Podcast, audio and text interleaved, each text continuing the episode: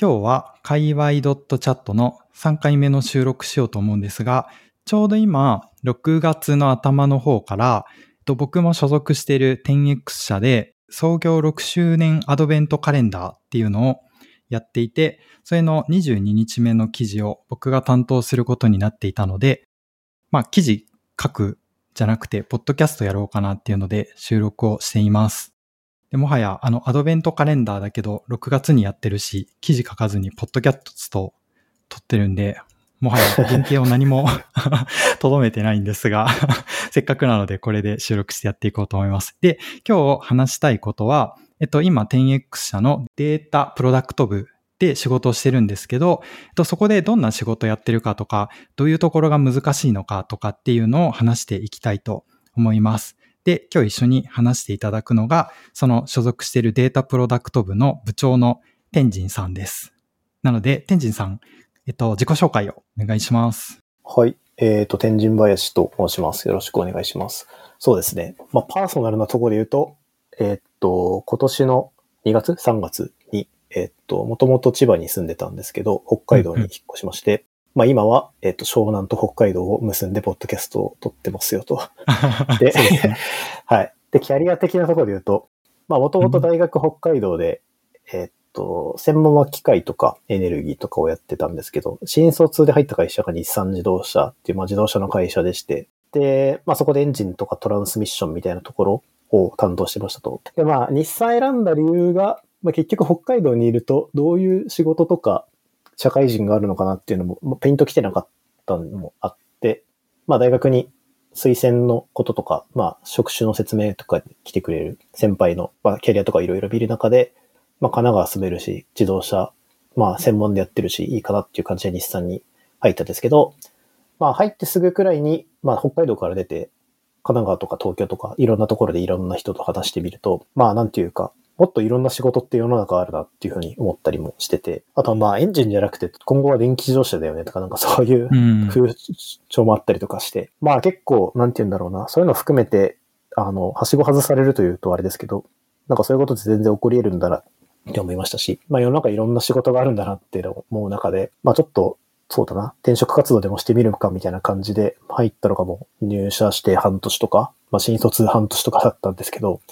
まあなんか何の職歴もないんでどうしよっかなって思ってた時に、えっと、たまたまアクセンチャーの第二新卒の応募があったので、えっと、そこに応募してみた全然違ら、同時に。はい、内定をもらえて、で、まあ、そっちにシフトしましたっていうのが新卒1年目の年明け1月ですね。へ。まあ、結構そこで分析だったりとか、小売りとか、まあ、SQL とか、まあ、Excel、PowerPoint みたいなところを結構みっちり叩き込まれたなと思ってて、まあ、1個転機だったらと思ってますと。で、そこで2年半ほど仕事した後に、えっ、と、ZOZO の方に移って、そこでまた2年半、あの、具体的には同じデータ分析とか、あとまあ需要予測とか、あとはまあファッションの EC だったりとかするので、結構インターネット寄りの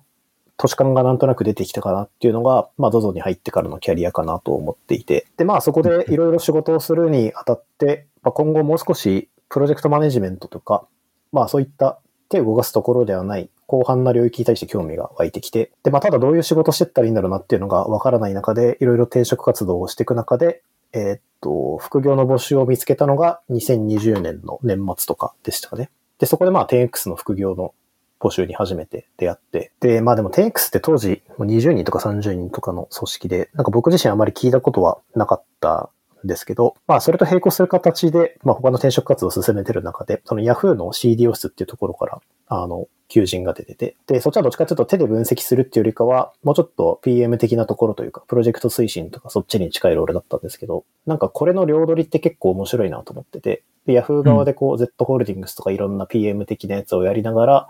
あの、TX の副業で、あの、手を動かすみたいなところが結構いいなって思ってて、で、まあ、TX で副業しながら Yahoo と CDO 室に入所、入社しますって決めたのが2021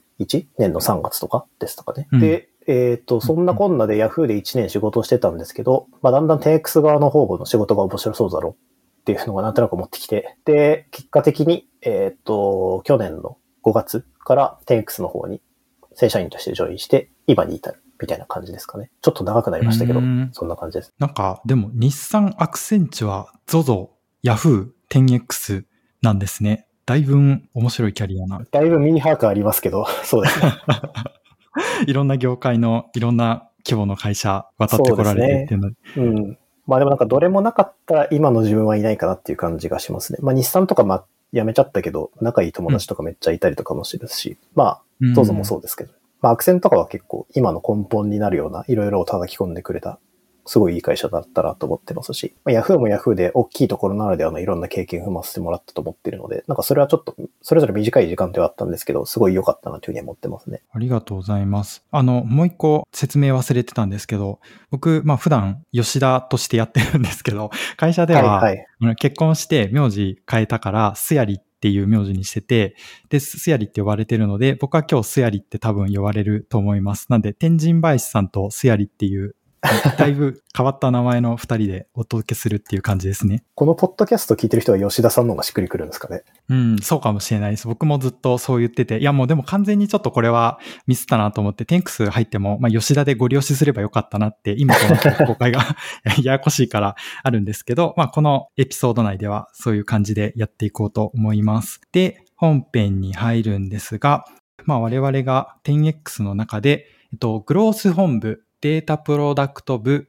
で、二人ともデータプロダクトマネージャー。天神さんはデータプロダクト部の部長ですけど、はい、えっと、仕事をしているので、今日はデータプロダクト部っていうのは、まず何をやっているかっていうところから話していこうと思います。で、何をやっているかというと、えっと、10X はネットスーパーのあの、立ち上げのビジネスをやっているので、えっと、そこの、まあ、データの部分として、我々がやっているのは、全パートナーに対して商品マスター生成っていう仕事をやっていますと。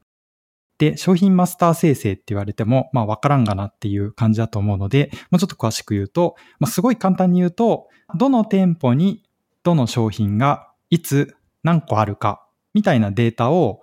えっと、データとしてきれいにテーブルで揃えて、それがアプリの上に表示されるようにするっていう、そこのあの商品にまつわるきれいなデータを作るっていう仕事だと自分は理解しています。うんうん、なので、まあ、売り場のデータを作る仕事っていう感じですかね。データプロダクト部がやってることは。はい。で、で、まあ、あの、商品だけに限らず、もうちょっと具体的には、例えば、この商品はどういうカテゴリーのデータだとか、あの、この店舗は、あの、緯度経度で言うとどこの地点にあるお店だとか、あとは配送に関するデータとかも、まあ、丸々そういうのもひっくるめて、商品マスターっていう風に呼んでるのかなと思ってます。そういうデータ作りをしてるって感じですね。で、僕が、あの、なんか一番最初に商品マスターって聞いてピンとこなかったのは、なんかどうやらこれは小売業界の、商品マスターっていう言葉自体が小売業界の単語だったんだっていうのをなんとなくしてて、こうデータ分析してる人的には商品マスターって聞いたら、あの、あれでしょ？こう商品の ID がユニークに格納されてて、その商品についてのメタデータみたいなのが、こう列としてくっついてて、っていう、あの商品マスターを普通はイメージすると思うんですけど、ですね。でもここで言ってる、そうですよね。商品マスターっていうのは、もうちょっとあの、そういう我々が一般的にイメージする商品マスタープラス、あの在庫数の、こう7日先の在庫数を予想した数を入れるみたいな、そういうトランザクションのデータみたいなのもひっくるめて商品マスターっていう呼び方をしてるから、まあこれ商品マスターってなんだっけみたいな感じになるところがややややこしいところではあるかなと思ってますね。確かにおっしゃる通りですね。僕も何年、1年とか2年とか前にマスタっていうと、まあもともと分析やってた人間としてこう、うんうん、ね、おっしゃる通り、商品 ID みたいなものがあって、そこを見たらまあ例えばメーカーとか、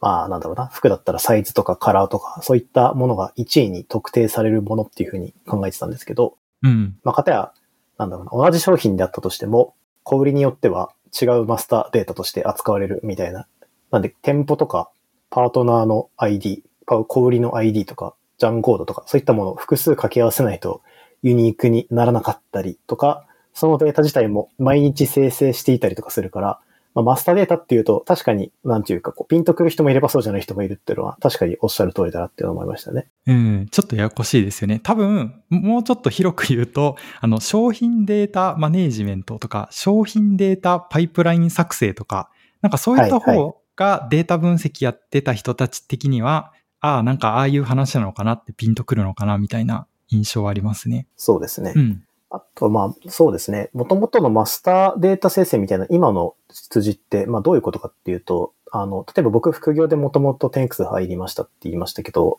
あの、例えば DBT 使いましょうとか、まあ、中間データみたいなものをきちんと整備しましょうみたいな思想自体っていうのは、実際にこう分析用のデータマートとか、なんかそういったものを整備する過程で、こう 10X に持ち込まれた思想だったりするんですよね。なんでまあなんかそういった内部向けのデータマネジメントみたいなものを外部の人から受領したデータについて、実際に売り場に出すためのデータに加工してるみたいなイメージを持ってもらえればいいのかなと思ってて、うん、プロダクトの内部で生まれるデータではなくて、外部から受領するデータをいい感じに格納するみたいな。そうですよね。僕もそれはじめ、やっぱり分かってなくて、で、データってどっからもらってるのみたいな話なんですけど、ちゃんとあの各スーパーって後ろにはこう SIR 的なベンダーの会社があって、そこが、まあ、当然っちゃ当然なんですけど、商品発注とか、その商品管理のデータベースみたいなのを作ってるんですよね。それがまあ機関データって呼ばれるものですけど、それを 10X が各あのスーパーのパートナーさんからデータの受領させてもらって、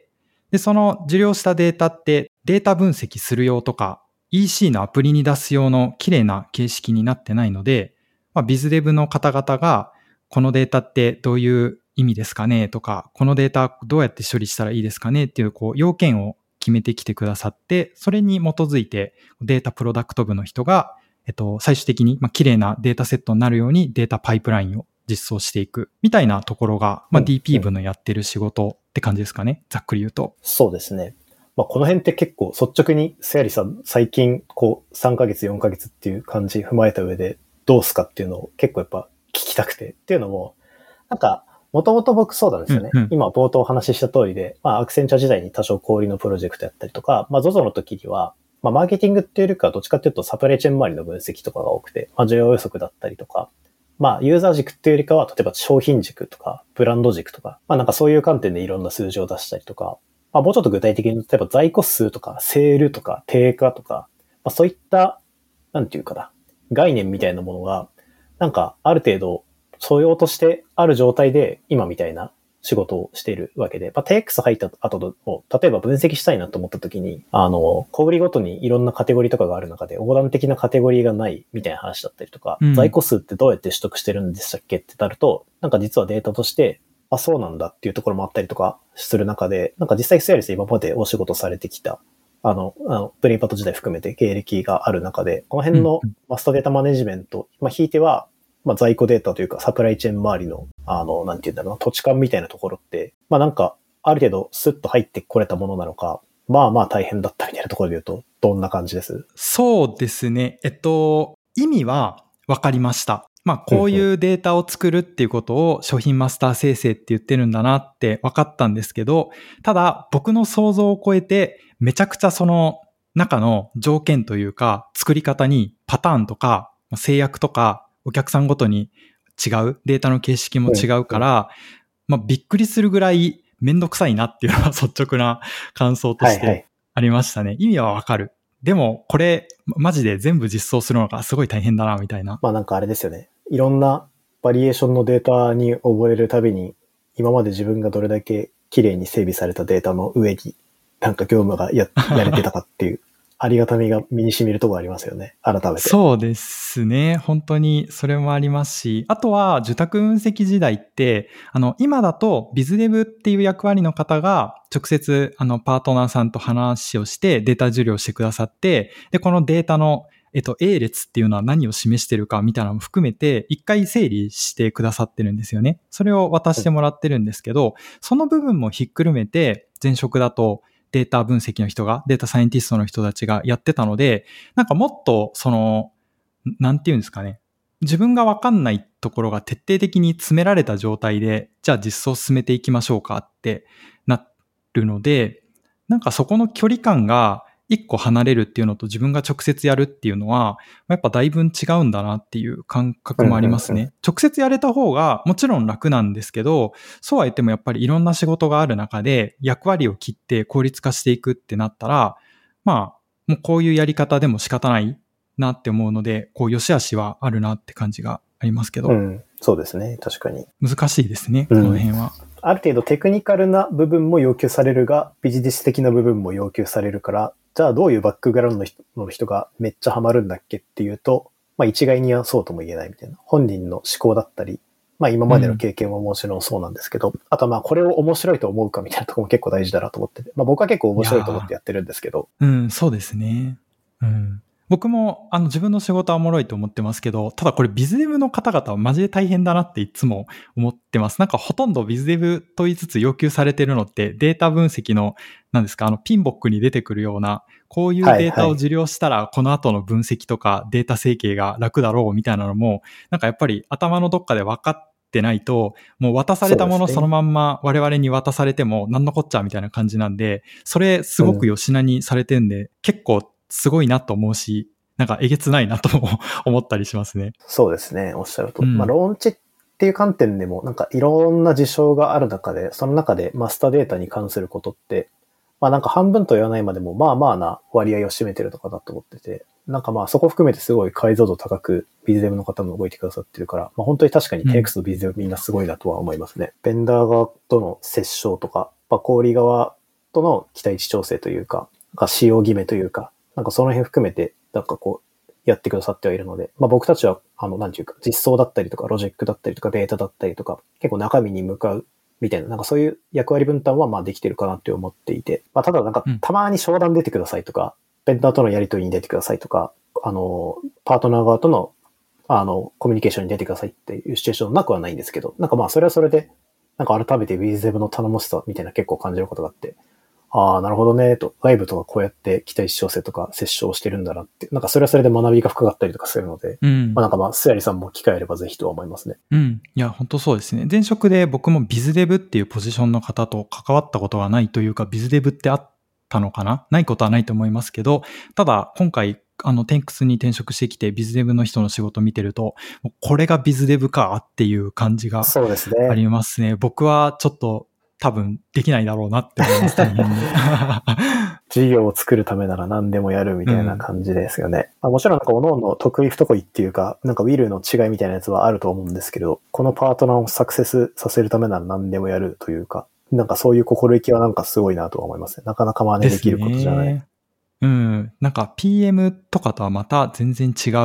やっぱ職能だなって感じはしますね。うんうん。どういう職能なのって言われるとビズデブ以外にちょっと今パッと思いつく言葉がうま浮かばないですよね。はい。じゃあ、えっと、ちょっと次のセッションに行って、今度は、まあ、データプロダクト部っていう名前なんですけど、データプロダクトとは何やっていう話にもう一回戻ろうかなと思ってますね。で、多分、まだ世の中的にも、特に日本ではそんなに認知されてない言葉かなと思うんですけど、データプロダクトについて。で、これは、えっと、僕が何個か好きな、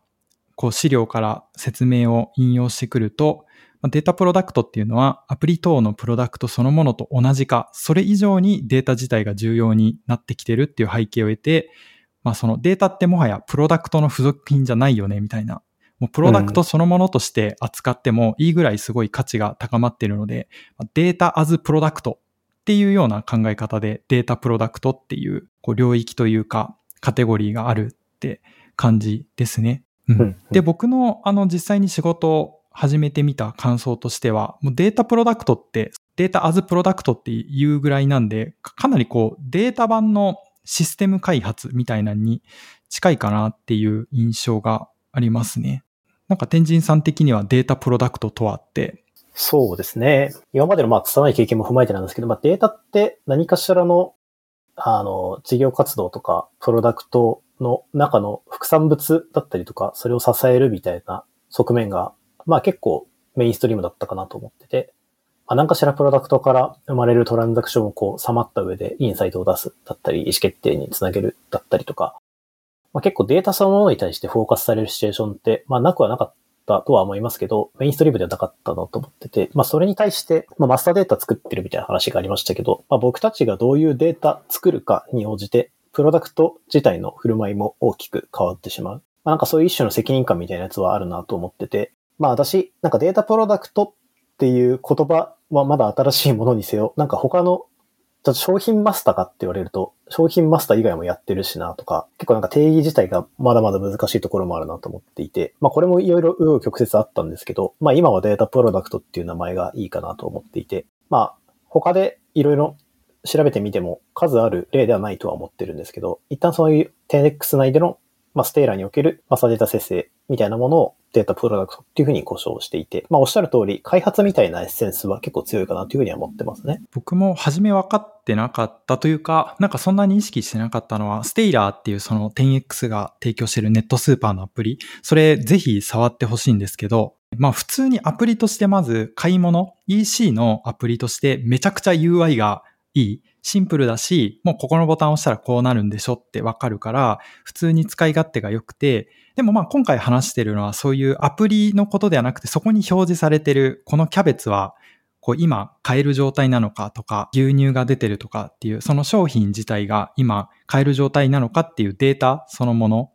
を表示してるって感じなんで、まあこれまさにデータプロダクトじゃんっていう感じですね。そこがまあ欠品とかしてて表示されてないとか、買えるって出てるのに買えなかったみたいなことがないように在庫管理とかも含めて、そのデータ部分をきっちりと正確に出すみたいなのがデータプロダクトって感じかなって思いますね。ちょっとまあ脱線しますけど、あれなんですよね。ZOZO の時とかって、実際データプロダクトがやってるような仕事ってなかったのかなって思う時があるんですよ。確かに確かに。で、ZOZO って倉庫持ってるんですよね。倉庫を持っていて、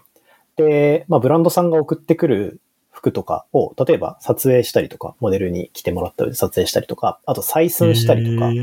あの、入庫とかの処理をしたりとかっていう、まあ業務システム自体にそういったデータが、まあインプットされたりとか、数が計上されたりとかっていう仕組み自体はあったと思ってるんです。まあただなんかそれはそれで専用のきちんとした業務が組まれていて、例えばそれを EC で販売するだったりとか、それを僕たちが分析するみたいな時って、あんまそういうことって、まあ、恥ずかしながら過去の僕は意識したことはなかったんですけど、うん、でもなんか 10X の今のステーラーみたいな感じだと、えっと、実際にこう店舗に行って在庫数を数えたりとかしてるのは、まあ数えてるわけじゃないですけど、なんかそういったデータを作ってるのは、まあパートナーの小売りだったりとかもするわけで、なんかまあ 10X としてはプラットフォーマーとしてそれをデータ受領して加工するっていう仕組み自体を提供しなきゃいけないのかなと思ってて、なんかまあ結構独自なところもあったりとか、そのデータプロダクトっていう表現自体がハマるところもあればそうじゃないところもあるなって思ったりもしつつ、まあでもなんか分析から何かしら示唆を出すだったりとか、なんかそれをこう、例えばブランドさんにレポーティングするだったりとか、なんか講義のデータプロダクトと呼べるものって結構まあいろいろあるのかもなっていうのはなんか最近思ってるところで、なんか必ずしもマスターデータ生成だけをデータプロダクトっていう呼ばないんじゃないかなっていうのがまあ僕もなんか自分なりにいろんな、なんて言うんでしょうね、記事を検索したりとか、海外の事例を見たりとかして、なんか最近は思うようになったところかなと思いますね。なんか変な話、僕たちがマスターデータを作んなかったとしても、何かしらこう、データを管理する仕組みみたいなものをデータプロダクトって呼べるのかもしれないですし、まあ、何かしら第三者が見た上で分かりやすいダッシュボードを作る仕組みみたいなものも、もしかしたらデータプロダクトなのかもしれないですし、とかとかとかはちょっと最近思ってたりしますね。でもおもろいですね。確かに ZOZO だってデータプロダクトあるんじゃんって思ったけど、まあ、服みたいに、やっぱり今日何着ななんですかね、単価が、まあ、ある程度高くて、こう、何着って数えやすいものだと、ちゃんとこう、入稿の数とか管理されてるから、どこかしらにきっちりデータが残ってて、まあそれを表示すればいいじゃん、みたいな感じですけど、多分そのスーパーがそうなってないというか、あんまりデータがきれいに管理されてないのって、まあそういうシステムがないっていうのもそうかもしれないですけど、単価がやっぱり安い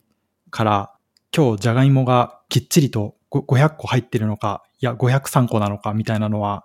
まあざっくりでいいよみたいな のがあったりするからだったんですかね。確かに数が全然違うよっていうのはあるかもしれないですけど、まあとはいえ、まあファッションの石だったりとかもしても、すごい商品数自体は多いと思ってて、なんかその場に物があって一括で管理できるか、うん、あとはなんか店舗だったりとか、まあ、店舗で売るものと EC で売るものって僕たちと在庫を共有化してたりとかするわけで、まあ、ステーラー結構店舗型の EC が多かったりとかするので、えっ、と、明日何個あるかみたいなものについて正確な情報を実はなんか明日にならないとわからなかったりだったりとか、まあ配送枠で言うと明日、明後日届けてくださいっていうものに対して、じゃあ明日、明後日何個売るんでしたっけってなった時に、まあ軽い予測をしなきゃいけなかったりとか、係数をかけなきゃいけなかったりとか、1個のデータだけだとわかんなくて、例えば入荷と出荷を合わせて足して引いてってしなきゃいけなかったりだとか、まあ、結構その実店舗の実態も踏まえた上で、じゃあ EC でどうするんだっけみたいなところ。まあ、どこまで再現するのかとか、逆にどこまでをネットスーパー用としてこう確保しておくのかっていうか、決めの問題もあると思うんですけど、うん、まあ、そういった考え方というところも含めて、まあ、結構いろいろ違いはあるのかなっていうふうに思ってます。まあ、特に実店舗がある状態で、今この瞬間に在庫が何個あるのかっていうのが日々刻々と変わりうるっていうシチュエーションだと、まあ一定何かしら仕組みみたいなものが必要で、実績だけを出せばよいっていうよりかは、もうちょっと一段二段工夫する必要があるのかなっていうふうに思いまして、まあ多分そこが魚、大きい魚っていうふうに思いますね。なるほど。まあ業界とかその商材みたいなのによって、こう在庫のリフレッシュ頻度違うからみたいなところも結構でかいって話ですかね。そうですね。おっしゃる通りですね。なるほど。まあそうですね。そんなまあ、データプロダクトで、データ管理するのめっちゃ重要だからっていうので、データプロダクトがあるよっていう話と、で、我々はまあ基本それを、あの、その商品マスターのデータを作るのって SQL、まあ、ビッグクエリーで作ってて、で、それをこう、パイプラインとしてシステマチックに作るっていうので、DBT を使ってるっていうのが、まあ、今のデータプロダクトの作り方かなって感じですね。なんか逆に Python とか全然データプロダクトの部分には使ってなくて、SQL だけで完結してるっていうのは、結構入ってから、あ、そうだったんだってびっくりしたところでもありますね。そうですね。開発の筋じゃなくても、まあ今みたいな表現ができてるっていうのは、本当に DBT のいいところだなっていうところと、あとまあ、まあ弊社のあれですね、DBT の有識者、滝本さん曰く、やはりこういった、まあ DBT を、まあ、プロダクション、本番環境に対して、あの、きちんと使っているっていうのはあまり多い事例ではない。やはり社内の分析とか、あの、データマートの作成とか、その辺の効率化のために使われるっていうのは数多くあれど、こういったプロダクションに使われるっていう例は、まあ、あまり多くはないというふうに聞いていて、まあ、ここは結構 10X の DBT の使い方の特徴かなとは思いますね。うん、なるほど。いや、なんか僕も最近ずっとこれ使ってるから、割とこの業界というか、データ分析してる人はもうみんな有名になって知ってるかなって思ったんですけど、この前 PFN のエンジニアの人と喋ったら、いや、初めて聞いたって言われたんで、はいはいはい。まあ、界隈の人だけが知ってるみたいなツールではあるんでしょうね、DBT も。うん、そうですね、うん、めっちゃ便利だけど。じゃあ、まあ、えっと、データプロダクトとはとか、ざっくり我々がどんな仕事してるかっていう話をした後に、じゃあ、まあ我々が日々何に悩んでるかっていう話をしようかなって思ってます。はい。うん。まあ何、データプロダクト何が難しいかっていう話ですね。まあ僕が、えっと、3ヶ月やって感じた難しさっていうのは、やっぱりパートナーごとにデータのフォーマットも数も、こう思った以上に違う。言うてもスーパーのデータだから、まあほぼほぼどこのパートナーも似た感じのデータなんでしょって思ってるんですけど、まあもちろん、その商品名、金額、在庫数みたいな基本的なデータはある程度、こうフォーマットが、まあ、似たような感じなんですけど、ただそれ以外のところとか思った以上に違うっていうのが、まあ、苦しみでもあり、で、それを、まあ、各パートナーごとに個別にこう独自に実装してると、まあ、キリがないし、スケールできないから、えっと、さっきの DBT を使って、どのパートナーでも共通的に、まあ、このパイプライン通したら、だいたい商品マスター出来上がるよね、みたいに、こう、共通処理みたいなのに落とし込んでいくっていう、具体を抽象にどんどん変えていって処理をしていくっていうところが、非常に難しいとというか、難しさの全てはこれなのかなって感じたりもしますね。うん、そうですね。確かに。まあ、パートナー個別に違うものを、超、なんていう、抽象化された特定のところに落とし込んでいく。まあ、それはそれでこう、パズルを解いていくみたいですごい楽しかったりとかする反面、うんうん、まあ、一番の難しさはここに詰まってるのと、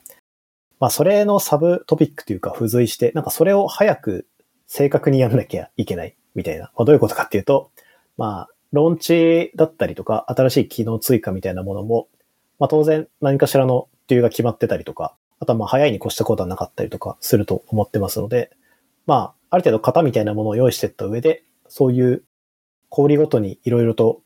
形が異なるものを一定の型にいかに早く落とし込んでいくかだったりだとか、うん、そこを仕組みというか自動化できるかみたいなとこは一個チャレンジがあるなって思うのと、あとはまあおっしゃる通りデータプロダクトなので、まあ、それをやるだけではなくて、それをきちんと品質として担保して、まあ、ある意味売り場を壊さなくて済むようにというか、毎日きちんと正確に売り場が表示されるように、まあ、在庫数だったり売価だったりとか、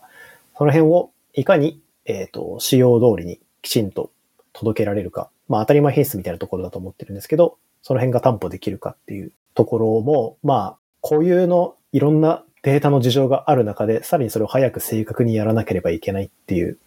これがまたさらにより一層データプロダクトを難しくしてるかなっていうふうには思いますね。うん。なんか本当その辺はシステム開発だなと思いますね。そのシステムとかデータの品質と、まあシステム自体がそもそも正しく動いてるかっていうのと、あとはまあ、スタートアップだからとか、各スーパーがいっぱいこうまだローンチしないといけないところがあるからっていうので、まあ、とにかく一個一個は早くやっていくって感じの話かな、うん、そうですね。まあなんか組織のフェーズだったりとか、プロダクトの求められるレベルとかも結構刻々と変わっていくものだなと思ってて、まああるシチュエーションではとにかく早くローンチせよと。まあある程度角度高くなってきたら、ある程度石橋叩いてもいいから、ゆっくり確実に守りの体制も固めようみたいな感じで、結構濃淡はその時々によって変わりうるなって思う反面、まあ今みたいな3つのところっていうのは結構大きくは変わらないかなと思ってて、まあただなんかそのシチュエーション、シチュエーションによってバランスが結構変わってくるなっていうのが思ってるところですね。うん。一時はもうローンチ頑張れ、みたいな。同時に何社も頑張れ、みたいな感じでヒーヒーってたと思ったら、ある程度立ち上がったなと思ったら、品質って大事だよねっていう風になってったりとかするし、あと過去にスクラッチで作っていったものを、まあ一度ばらしてリファクタリングしてたりとかもするし、まあそこに対してちゃんと工数を張るだったりとか、まあ結構その時々に応じてどういうリソース配分でやるんだっけっていうのが、まあ都度都度考えなきゃいけないのが、まあ一個面白さでもあり難しさかなとは思いましたね。うん、うんでも面白いですね。なんかこういうところがまあスタートアップなのかなとか、新しいサービスを作ってる組織だなって僕も感じます。うん、なんか作りながら壊れていってるやつをどんどん綺麗に直すみたいな、ね、走りながら直すみたいな、はい。そう。結局なんかこう、パートナーごとに違うデータを一定の型にを確かめていくって話しましたけど、その型みたいなものも一周目とかだと絶対わかんなかったと思うんですよね。まあ、今でこそ、ローンチを何週かするにあたって、まあ、例えば医薬品を売るんだったらこういうデータが必要なんだ、だったりとか、まあ、在価とか、在庫とかセールとか売価ってこういう風に定義したらいいんだとか、結局ネットスーパーとかドラッグストアやるんだったらこういうデータが必要だよね、だったりとか、まあ逆にこれはプロダクト側には求められてないけど、あの、グロース観点というか分析観点を見たときに、こういうの必要だよねとか、まあ結構いろんなナレッジが溜まってきて、で、それを一定の方に落とし込めたっていうのは、ここ半年くらい、本当ここ半年とかだと思ってますと。で、まあそれができると、まあプロセス自体圧縮もできるし、まあどんどんどん横展開もしていけるし、かつ品質を担保することにもつながってくるかなと思っていて、まあこれが結構スタートアップでこういうデータプロダクトみたいなやつをやる楽しさかなというふうに思ったりはしますね。逆にこう一周目は結構ある程度手探りでやらざるを得ないみたいなところがあるかなと思ってて。まあそれはそれで楽しかったりもするんですけど。うん。なんかまさにドメイン知識溜まっていってるっていうのがこういうことやなって感じがしますね。この半年の間の。うね、うんうん。なんかもうちょっと具体的にその各スーパーごとにデータとかデータフォーマット違うっていうところについてもうちょっと話そうかなと思ったんですけど、まあ僕が大変だったなって 感じてた違いみたいなのは、はい、まあ、まあ、もともとその発注とか在庫管理するためのデータをま受領して、そして EC の上に出すためのとか、個数を正確に出すためのみたいなデータに作り変えてるっていう、まあ、全然違う目的のものをまた違う目的のものに変換してるから難しいっていうのはあるんですけど、まあ、なんか例えば、不定感の商品、だからお肉 300g みたいに、まあ、売るときは量が変わるみたいな、そういう商品やったときに、まあ、どうやって売価を計算するかみたいな話だったりとか、あと、まあ、不定感の商品って基本的にはスーパーマーケットであるけど、薬局、あの、ステイラーは薬局も対象にしてますけど、スーパー以外に。まあ、薬局にはそういうもちろん不定感商品みたいなのはないよね、みたいな違いだったりとか、あと薬局は薬局で、あの、医薬品の取り扱いっていうのは、めちゃくちゃ厳密にしないといけないので、まあ、スーパーとは違うレギュレーションとか方法でマスターデータの管理しないといけないとか、あとスーパーはスーパーで不定感以外にも、あの、ケースボールバラっていうトリッキーな売り方をするっていうのがあって、これはちょっと天神さん説明してもらってもいいですか、はい、僕は聞いた時はおもろいなと思ったんですけど。はいはい、そうですね。ケースボールバラは、まあ、僕もこの会社初めて初めて知った概念なんですけど、まあ、ケースボールバラが一般的かどうかわかんないですけど、まあ、例えば、なんだろうな、ふるさと納税でビールとかを頼んだ時を想定してもらえるとよくて、まあ、例えば、スーパードライを頼みましたと。で、大体、段ボールに包まれて、まあ、24本セットとかで届くと思うんですけど、まあ、あの状態をケースとした時に、まあ、中にはこう、厚紙で包まれた6缶パックのものがこう4つ入ってると思っていて、まああれがボール。で、さらにその6缶パックを1個1個にばらすと、まあ 500ml とか 350ml の1本のビールがあると思ってて、まあこれがバラと。うん。で、まあこれをどういう風に売るかっていうのが結構小売りによりけりだったりとかすると思ってて、あとは在在庫管理の方法とかですよね。なんでこう24本入ってるから24、あの 500ml の缶が24本だよねっていう風に在庫計上しているパターンもあれば、段ボール1個。これは内訳としては24本みたいな風に管理しているパターンもあったりとかして、これをどういう風に売るかだったりとか、在庫管理するかとか、売り場に出すかっていうのは、まあまあ、人によって考え方が異なるところがあったりとか、まあ逆にどこまで厳密にやりますかっていうところがあったりとかして、まあこれを。あの、抽象的な、あの、事象に起こすと、何かしらこう、親みたいなものがいて、それに対して子がいますと。じゃあなんか、親が1個だったら子は何個なんだっけとか、逆に子が何個いたら親が1個作れるんだっけとか、まあなんかそういった入り数みたいなものを作らなきゃいけなかったりとか、今でこそなんか、なんだろうな、ビールの話をしたと思ってるんですけど、ビールじゃなくて、なんかセットみたいな概念もあったりとかして、まあ、例えば靴下がグレーとホワイトとブラックの3色ですってなった時に、あの、これ1個で、例えばボールですよって言われた時って、じゃあなんか知ホワイト、ホワイト、そう、全部で1足、なんだろうな、2足2足2足で1個のボールができますってなった時に、なんかホワイトなんかめちゃめちゃあるけど、この場合って親って何個の在庫になるのとか、結構何個かし、難しいトリッキーなエッジケースがあるなと思ってて、そういうのを含めて、まあ大変奥が深い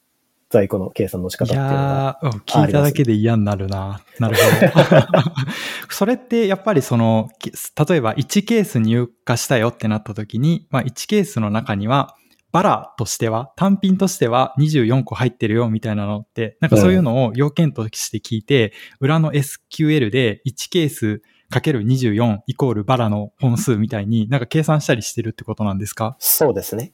例えば。これは、親は1個に対して子は6個、あ、4個あります。で、なんかその子は、さらに孫が、えっと、6個入ってますとか、そういうデータをもらってたりとかもして。まあ、ただ、これも結構、あの、行って一周回してみてようやく分かったことが、ここまでやる必要ってどれだけありますかねっていう話があると思ってて。なるほど。うん。例えばもう、エイヤでいいじゃん。あの、立ち上げたばかりだから、とりあえずローンチだったり、スピード感を優先させましょう、みたいな。まあ、ローンチっていくらでもやることがあるので、その中で、じゃあ、ケースボールバラみたいな計算をするのって、果たしてどれだけ優先順位が高い話なんですかねっていうのは、まあ、なんかようやく僕たちの中でも、なんとなく角度が見えてきたなと思ってて、昔で言ううんと、やはりこう、ある程度、あの、手当たり次第やるというか、あの、どれも優先順位つけられなかったと思ってるので、なぜならばやったことがないからですねうんそう。ですよね。なんですけど、なんとなく一周、二周っていう風にしていくと、これは絶対にやらなきゃいけない、落としちゃいけないビジネス要件だっていうものと、まあ、これは後からでもいいものだ、だったりだとか、あるいは後からやるけど、抽象化されてるものだから、実はある程度コピペでできるんだ。実はなんかケースボールバルもそうなりつつあったりとかするんですけど、うん。まあそういった優先順位付けができるようになって明確に落とすっていうパターンもあれば、あの、抽象化されて型に落とし込めたっていうパターンもあるなと思ってて、まあそんな感じで日々データプロダクトとして、あの、進化をしてるっていう、まあそういう状況になりますね。うん、なるほどな。いや、なんか今そう言われて改めて思ったのは、やっぱり服とかと違って、1個っていうのが何みたいな、さっきの不定感商品みたいに 300g で初めて1個とみなすよとか、いや500だみたいなのあったりとか、ケースじゃなくてバラでみなして1個だってなったりとか、あと昔、天神さんに聞いておもろかったのは、そのじゃがいも1キロ1ケースみたいなのを入個数としてはそれでやるんですけど、売り場に出すときは、そのはい、はい。1ケースに入ってる50個を売り場に出すみたいな、個数が変変化するみたいな、それどうするのみたいな。さらには、まあ、そのうちの何個かはお惣菜としてポテトフライになるから在庫はマイナスするよとか、その代わりそのお惣菜が1個増えるよとか、なんかもはや1個っていう概念がガラガラガラガラ変わっていく。そねそれがスーパーごとにしかも違うってなって、で、これをデータプロダクトとして、じゃあできるだけ各パートナーで共通的なコードとして処理できるようにしようとかっていうのを、いや、なんかもはやそう、すごいですよね。そういう難しさだなって感じますね。まあ、そういう氷のいろんな問題とかはすごく関心深く聞きながら、まあどうしたらいいかなっていうのを考えつつも、それって抽象化したらどういうふうにしておけばいいんだっけとか、うんまあ逆に僕たちもリソースが無尽蔵にあるわけではないから、その中で、例えばデータプロダクトの標準はこれだと思ってますっていうふうに、ある程度スタンスを取ることだったりとか、まあそのスタンスも、あの、いろんな氷だったりの一時情報を集めたりとか、ある程度型化みたいなベストを尽くした上でこれでいきます。みたいなところを決めるだったりとか、まあ、結構やんなきゃいけないことはたくさんあるなと思ってて、まあ反面なんかそれができてさえすれば、うん、ある程度それが標準になっていくっていうか、まあだんだんと、あの、これは標準でやれるもので、これはだいぶエッジケースだからごめんなさい、後回しにしますとか、なんかそういうのもやりやすいかなって思ってますし、なんか反面そういうのがないと、あの、ビズデブ側もどういう判断していいか分かんなかったりとかもすると思ってるので、うんうん、まあなんかそういった一時情報とか、実際に何が問題なんだっけとかっていうのを集めるっていうのは結構大事だなっていうふうに思って日々はやってますね。うん。本当そうですよね。なんかちょっと話変わりますけど、まあこ、こんなに難しいことだから、だから今までネットスーパーのビジネスって、こうやっぱり立ち上がってこなかったのかなって思ったりもするんですけど、まあ同時に、そうですね。そのデータ基盤みたいな考え方が最近すごく、こう、こなれてきたというか、ナレッジが蓄積されてきたとか、まあビッグクエリーみたいなのが安く使えるようになったとか、DBT が登場して、その SQL だけでもシステムみたいなものを作れるようになったとか、なんかこの時代が追いついたから初めてネットスーパービジネスみたいな、こうやってきちんと在庫管理をそれの中でもやっていけるようになるねみたいな、なんかそういうこう時代が追いついた感っていうのもあるのかなって聞きながら思いましたね。感想ですけど。うんうんうん、そうですね。確かに。まあ、世が世ならここに対してすごくフォーカスして、まあ、言い方悪くすると、あまりコスパが良くないところに対してひたすら人を張ってるみたいな、そういうシチュエーションもなくはなかったのかなと思ってるんですけど、うん、まあ、反面、ある程度、そこ、そうですね、僕とかセアリさんみたいな羊のものがここに対して、あの、迎えてるというか、ある程度実装できてるっていうのは、まあ確かに時代が追いついてきたというか、そこに対するツールがある程度僕たちが使えるようになってきたというか、まあそういったところもあるかなとは思ってますね。そこは結構エンジニアリングというか、プロダクトというか、まあ、もう少しビジネスというか、難しいところだなと思ってて、まあ、データプロダクトでこそ、まあ、エンジニア筋の方もいれば、データサイエンティストの方もいればっていう、まあ、結構いろんなバックグラウンドがある中で、うん、まあ、なんかエンジニアリングだけでもダメだし、かたやなんかビジネスだけでもダメだし、ある程度手も動かなきゃいけないし、でもある程度開発プロセスみたいなものにも理解がないといけないし、みたいな感じで結構難しい反面、まあ、なんかいろんなインプットを得られやすい、そういう面白いなというふうには思ってますよね。まあ、多分、僕がこの仕事しなかったら DBT 触るみたいなこともなかったかもしれないですし、の氷のマスターデータについて、あの、思いを馳せるみたいなこともなかったのかなと思ってますし、なんかそういう意味だとすごいいい経験できてるなというふうに思いますね。そうですね。でも僕もすごいそれがいい経験だなと思ってて、その前職でデータ分析してた時の課題は、やっぱりこのデータベースきれいに作りきれないっていうところに結構大企業も DX が失敗する根本的ながんってこういうところじゃないかなって思ってたんですけど、うん、まあこうやってスーパーみたいに毎日在庫がガラガラ入れ替わるとか、個数も変化して、その都度こう SQL で裏で計算回して、1個っていう概念を変えていくみたいな、これがもしうまくスーパーでもワークするんだったら、まあいろんなタイプのあの商品のデータベースもうまく管理できるようになるだろうしっていう、こ、ここが最後の抜けてる1ピースみたいな感覚もあるんですよね。ね日本の DX のためのみたいな。うんうんうん、から僕はめちゃくちゃこうやりがいというかこ、これこそが重要なんじゃないかって気はして楽しく仕事できてますね。確かに。スーパーとかみたいなすごく難しいところに対して、まあ、DBT みたいなある程度、なんていうんだろうな、民主化された技術を使って、まあ、僕とかセアリさんみたいな人間が、うん、っていうとあれですけど、まあなんかやれてるっていうところは結構 DX としての試金石になる可能性は全然あるなと思ってて、まあこれがもうちょっと裾野が広がっていけば、もっといろんなあの日本の抱えてる課題について DX だったりデータドリブンみたいなところが進んでいくのかなっていうところはあるから、まあ結構そういうのはあの、僕も今後も何かしらやりたいなと思ってますし、なんか今は結構いい事例を作ってる最中なんじゃないかなっていうふうには思ってますね。いやー、まさにまさに。ですよね。別にこれスーパーだけじゃなくて、もうちょっと広くは小売データ全体に適用してもいいかもしれないし、もっとでっかくはこう楽天とかアマゾンみたいな仕組みも、ここういうこのやり方の延長でもっと良くなるみたいな未来がもしかしたらあるかもしれないですしね。うん、そうですね。データ化されてない、数字化されてないもののスタンスを決めきるとか、それをある程度抽象的な、あの、型に落とし込むとか、それ自体を一般的にハンドリングして誰でも使えるようにするとか、で結構、エッセンスエッセンスで見ると、本当になんかいろんなところに対して生きるものがあると思ってるんですよね、やっぱり。そうですよね。うん。じゃあ、まあ、その何が難しいかみたいな話がそんな感じで、最後、まあ、データプロダクト、この、まあ、仕事やってる肩書きがデータプロダクトマネージャー、僕と天神さんはその肩書きなんですけど、まあ、そのデータプロダクトマネージャーって何ぞやみたいな話で最後締めたいかなと思ってて、ただまあ、これ多分一言で言うと、さっきみたいな難しい話を、まあ、とにかく何とかする人みたいなのがデータプロダクトマネージャーと言ってもいいのではっていう気がしてて、あの、やっぱりデータエンジニアリングの知識、さっきの SQL 書くとか、データの正規化するとか、DBT を扱うみたいなところとかが、まあ、ハードスキルとしてありつつ、あまあ、他にもデータパイプライン作るみたいな、最近のまあ、そうですね。データ基盤作る的な話のスキルも関わってきそうですし、あとソフトスキルとしては、やっぱりそのパイプラインをどんどん発展させていこうってやった時に、まあそれ会社の経営方針と合ってるのかみたいな、そこをすごく理解して、まあ、実現するためのデータ面から、まあこうやった方がいいよねっていう提言をしていくみたいな、コミュニケーションとかビジネスのスキルっていうのも、まあかなり要求されてるんじゃないかなって思ったりするので、うんうん、まあそういったスキル持ってる人たちが、こう、なんとかこの分野を潰れないように回していくみたいな感じかなと思ったりしてますね。そうですね。マネージメントとは何とかするみたいな、すごい、やっぱり、これ社長の山本さんも言ってましたけど、すごいしっくりくるなと思ってて、うんうん、まあなんかキャリア自体が他社で再現性があるかっていうと、まあぶっちゃけわかんないと思ってますが、まあなんかすごいでもことに向かってる感じはあって、まあ必要だと思ってることをやる人です。みたいなところはあって、まあ基本的なスキルで言うと実際 SQL 書いて開発するみたいなのありますし、まあ、例えばジェラとかを使ってロードマップとかチケットの管理をするだったりとか、うん、まあ BZM の方だったり PDM の方だったりエンジニアの方と会話しながら、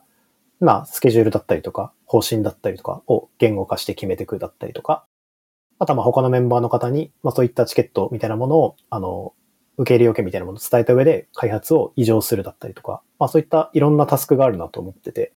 まあ、なんとかするために何でもしますみたいな、なんかそんなところがあるなと思ってて、まあ人によって自分で手も動かすし、他社も巻き込むし、みたいなところですかね。うん、データプロダクトマネージャー、そうですね。テンクスの中には、アナリティクスインサイト部とか、もうちょっとその売上のデータを分析して、もうちょっとこんな売上の立て方があるんじゃないかとか、ここをこうした方がいいんじゃないかって、インサイトを出してお客さんに提案して一緒に施策を作っていくみたいな、まあ、どどうなんですかね。よく世の中的にはデータアナリストって呼ばれてるタイプに近いことをされてる方もいますし、あとはあの、売り場のえっと、もうちょっとこんな検索体験良くしようとか、推薦をやっていこうみたいに機械学習をやるっていう人もいますけど、まあ、特にこのデータプロダクトマネージャーの仕事においては、そのデアナリティクスするっていうよりは、分析するっていうより、やっぱりシステム開発にもっともっと近いのかなっていう印象は僕はありますかね。うんうんうん。そうですね、うん、システム開発とかプロダクトマネジメントとか、まあ僕もそっちの羊じゃないので、あんまり大雑把なことしか言えないですけど、まあ結構それに通ずるものが、あの、たくさん学びとしては大きいかなと思ってて、まあ例えばスクラムの開発だったりとか、まあいうのもそうですし、まあ、もっと言うとなんかジラドプロジェクト管理とかロードマップとかいうのも、なんか、ちゃんとやるのって、実は今、今まであんまりやったことないな、だったりとか、あとは GitHub 使ってアプローブもらって、それをマスターに反映させるとか、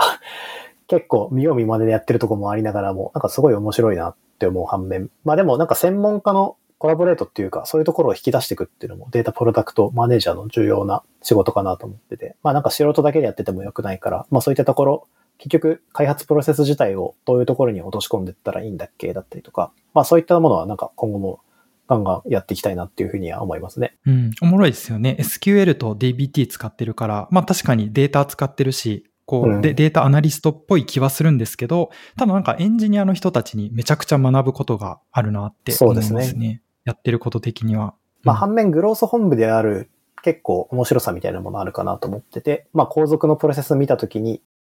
なんだろうな。まあ、例えば、どういうようなデータの抽象度があったら分析しやすいかな、だったりだとか、あとエンジニアを介さなくても、ある程度パートナーに寄り添った形での実装を、そのパートナー独自の事情をデータプロダクトに対して、あの、落とし込むだけで実現できる。例えば商品の並び順を変えるだったりとか、カテゴリーを変えるだったりとか、まあ、小さな実現っていうのをデータプロダクトだけで完結すれるっていう、まあ、そういうクイックネスのメリットもあるかなと思っていて、まあ、反面なんかいろいろやることは尽きないので、その中でどういう優先順位でやっていきますかみたいなところも含めて会話しなきゃいけなかったりとかするんですけど、うん、まあ、結構いろんなエッセンスを取り組んだ、なんて言うんでしょうね、ミニ 10X みたいな、そういうところもあるかなと思いますね。